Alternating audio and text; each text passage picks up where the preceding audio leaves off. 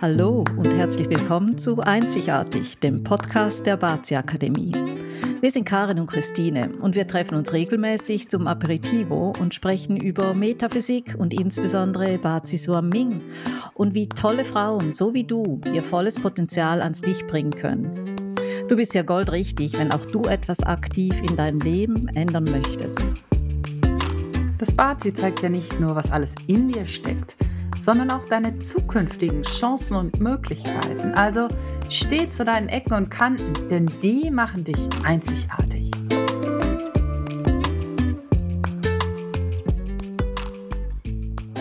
Uh, Happy New Year, Karin! Wer ist denn da gekommen? Ist der Drache gelandet? Ja, endlich! Genau. Seit zwei Tagen befinden wir uns endlich offiziell im Jahr des Holzdrachen. Das müssen wir doch feiern, oder nicht? Ja, das ist wahr, das ist wahr. Aber ich würde sagen, lass uns doch heute mal ein bisschen Fact-Finding machen über dieses Thema Holzdrachen oder überhaupt chinesisches Jahr, Neujahr und Fragen beantworten, die uns ja immer wieder gestellt werden. Na gut. Genau, du, ja, und lass uns doch gerade mal mit dem Datum anfangen. Du hast jetzt so gesagt, ja, wir sind seit zwei Tagen jetzt im äh, Holzdrachenjahr. Aber es gibt ja offenbar unterschiedliche Termine für den Jahresbeginn im chinesischen Kalender. Wieso denn? Naja, eigentlich ja nicht. Also, aber, aber dann irgendwie schon. Ich weiß, es ist kompliziert, ja. Also, das fängt ja schon damit an, dass die unterschiedliche Kalender nutzen. Es gibt ja zum einen diesen Mondkalender, diesen Lunarkalender. Und äh, das Verrückte ist ja gerade auch in diesem Jahr Chinese New Year, also dieses Neujahrsfest wird erst am 10. und 11. Februar gefeiert, also jetzt am Wochenende. Ja. Aber mhm. der Jahresbeginn nach dem Tongshu-Kalender, den wir ja auch nutzen, der ist jetzt am 4. Februar gewesen. Und mhm. das westliche Neujahrsfest ist ja bekanntermaßen am 1. Januar, dass eben da das neue Jahr beginnt.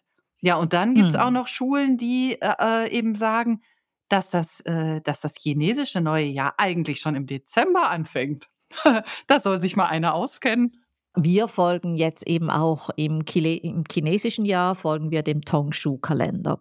Und wieso? Das ist einfach, weil das, ich sage mal, 90 Prozent wahrscheinlich der Welt, die dem chinesischen Kalender folgt, einfach diesen Kalender zur Hand nimmt. Und da macht es gar keinen Sinn, woanders, äh, sich da woanders dran zu orientieren. Ja, eigentlich ist das auch das Logischste, denn das, das, da, genau. die sagen ja, das Jahr beginnt eben mit dem Frühling. Ja, also der Winter mhm. ist vorbei und der Frühling beginnt eben am ersten Tag des Tigermonats. Also jetzt haben wir ja den, den Tigermonat und das Drachenjahr. Das ist ja schon mal eine sehr amüsante Kombination, ne? Genau, genau.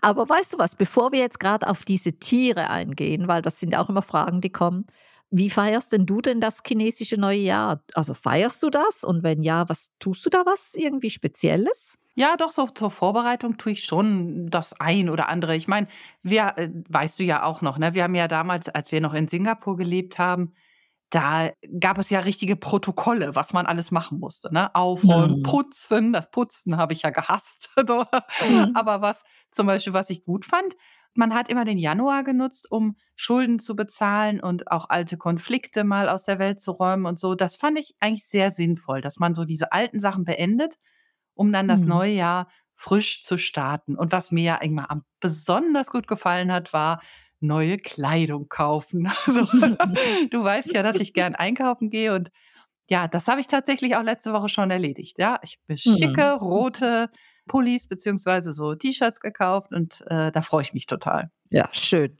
Und ich glaube, was wir, was wir beide machen, dürfen wir nicht vergessen zu erwähnen, ist auch, wir schauen uns das Feng Shui natürlich an für natürlich. das kommende Jahr und logischerweise das Bazi. Also das, ähm, und da, daraufhin, ja, es ist vielleicht jetzt nicht unbedingt nur äußerlich, aber also äußerlich, dass ich da jetzt irgendetwas ähm, aufräume oder putze oder so, sondern wirklich innerlich mich auch damit beschäftige, wo ist denn jetzt mein Schwerpunkt? Und hm. das mache ich mit Hilfe des Bazis. Aber jetzt kommen wir ja gerade mal zu diesen Jahrestieren.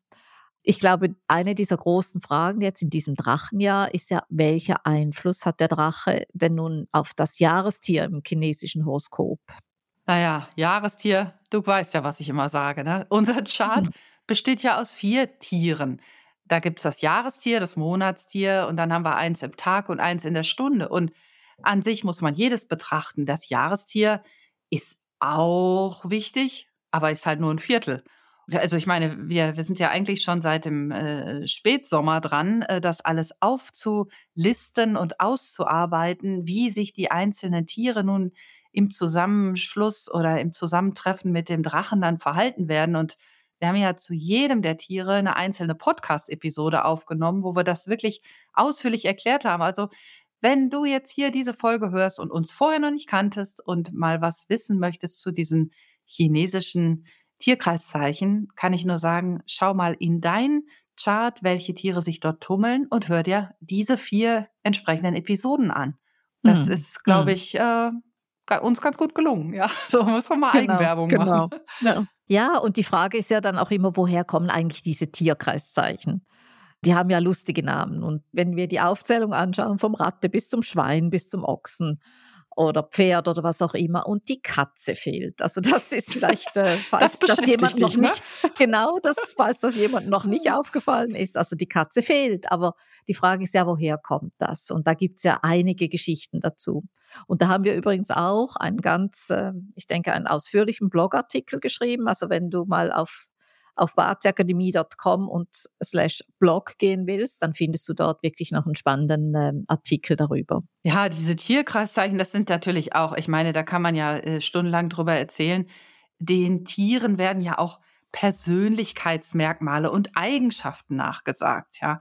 Äh, mhm. die mit dem Charakter oder mit dem Schicksal einer Person in Verbindung gebracht werden. Und jetzt beim Drachen, das ist natürlich wieder so eine Geschichte. Ja, der Drache ist mutig und stark, ne, nur damit du Bescheid weißt.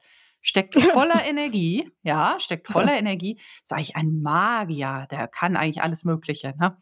Mhm. Und äh, ja, der hat eigentlich immer Glück. Das war, ist ja noch ganz witzig. Also, dass früher, ähm, als wir in Singapur lebten, da äh, gab es ja häufig diese Geschichte, dass, dass die Leute ganz stolz waren, wenn sie sagten, ja, und mein Kind ist im Jahr des Drachen geboren.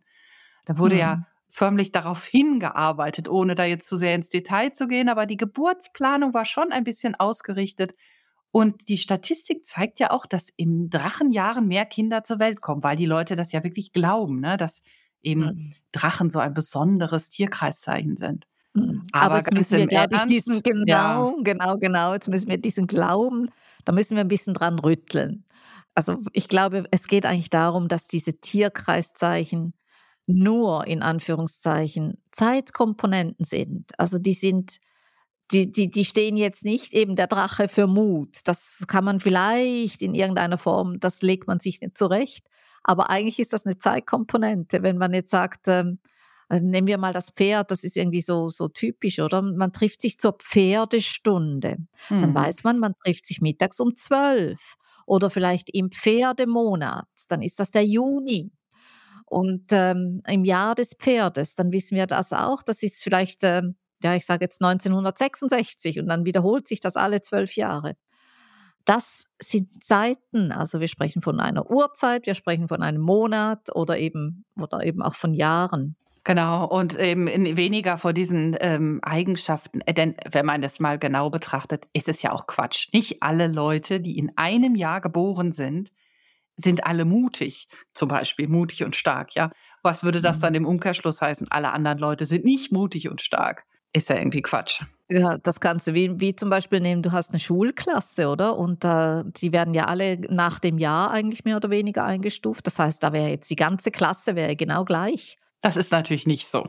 Das ist natürlich nicht so, genau. Ja, aber mit diesen Stories, das ist schon insofern witzig, weil äh, eben woher diese alten Stories kommen, das kann man heutzutage nicht mehr nachvollziehen. Aber wozu das geführt hat, das können wir in den Frauenzeitschriften nachlesen. Also es ist ja doch immer wieder interessant, dass sich viele Legenden und Mythen und so doch ewig halten. Ne? Also und dann mhm. hat man es noch schwer, wenn man die eher äh, langweilige äh, Wahrheit äh, verbreiten möchte.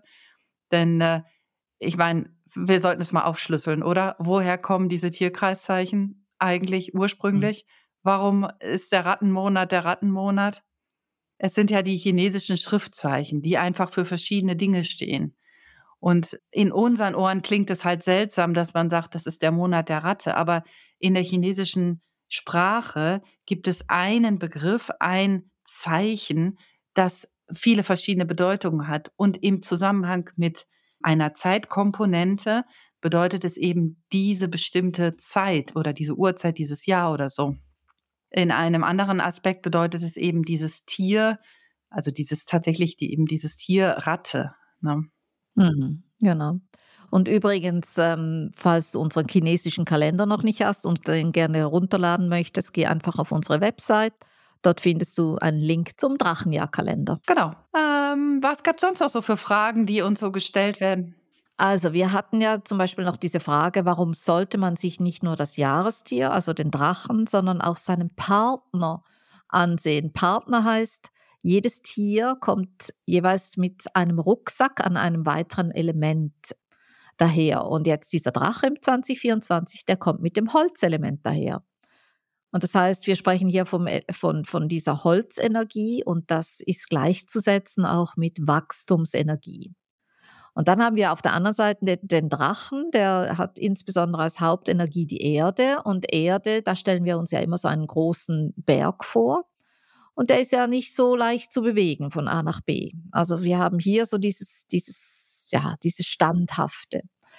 Und wenn wir jetzt diese zwei Energien nehmen, also, Wachs, also Wachstum und, und standhaft, dann ja, da sind Konflikte äh, vorprogrammiert, ja, wenn eben ja. der, der Fortschritt auf die Tradition trifft ne? und eben das Wachstum auf das althergebrachte, traditionelle, was immer schon so gemacht wurde.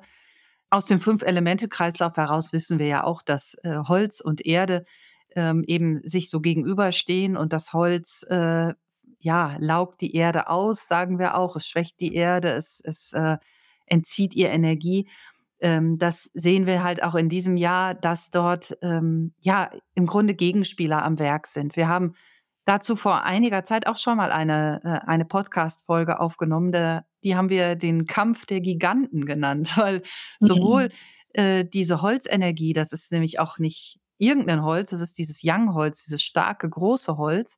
Und das eben im Vergleich mit dem oder, oder im, im Zusammenspiel mit äh, der Young Erde, diesem Berg, das setzt einfach diese gigantischen Kräfte frei und wird eben eine sehr interessante Mischung sich bieten oder, mhm. oder zeigen in, in 2024. Also wir haben weniger äh, so, so eine explosive Mischung mit vielen, wie soll ich sagen, ähm, auffälligen äh, Ereignissen, dass es so, äh, dass es so knallt und, und äh, ja, wie, wie so ein Vulkanausbruch, ja, dass man solche, äh, solche Art von ähm, von Naturgewalten erlebt, sondern ähm, hier passiert viel mehr im Hintergrund. Also sowohl der, der, dieser Baum, dieses Youngholz, als auch die Young Erde, die sind ja nicht laut und, und drängen sich in den Vordergrund.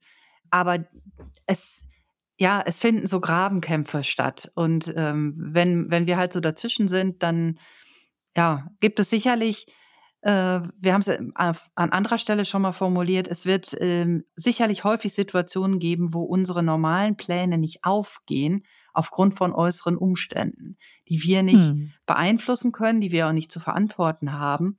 Aber deshalb war unser Rat bei unseren Events, die wir bislang gemacht haben, äh, zum Jahreswechsel eben immer, bei all deinen Vorhaben, plane dir gleichzeitig eine Alternative ein. Also habe immer eine, eine, einen zweiten Plan oder einen Plan B in der Schublade, so dass eben, wenn solche unvorhergesehenen Dinge äh, auftauchen, äh, dass es dich nicht gleich umwirft, ja, dass du nicht so geschockt bist und sondern dass du dann sagst, okay, wenn das eine nicht geht, dann, dann nehme ich halt den anderen Weg.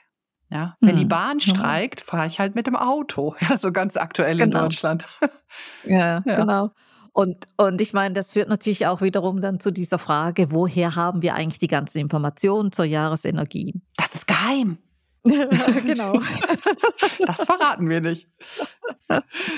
Nein, das ist äh, relativ einfach. Also das heißt, das ist, die, das ist der Jahresstart und dafür kann man einen Bazi-Chart erstellen. Und darauf sieht man natürlich wiederum die Elementeverteilung und das äh, Genau, das ist ja dann die Kunst, eben so einen Chart zu lesen und diese Elemente auch zu deuten.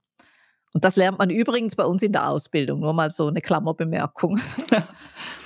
ja, und dann ist ja auch die Frage, wer ist besonders gefordert und wer wird äh, richtig gut unterstützt in diesem Jahr? Ja, Das möchte ich nicht beantworten. ah, das, ist, äh, das ist so eine Frage, die mich persönlich triggert, muss ich echt sagen. Also ich weiß, es, es gibt immer diese Ranglisten. Ne? Man schaut sich diese Tierkreiszeichen an oder man schaut sich die verschiedenen Elemente an und dann sagt man, ja, diese hier, die äh, haben ganz viel Glück in diesem Jahr und die sind total toll unterstützt und denen gelingt alles und so weiter. Aber das ist nicht wahr.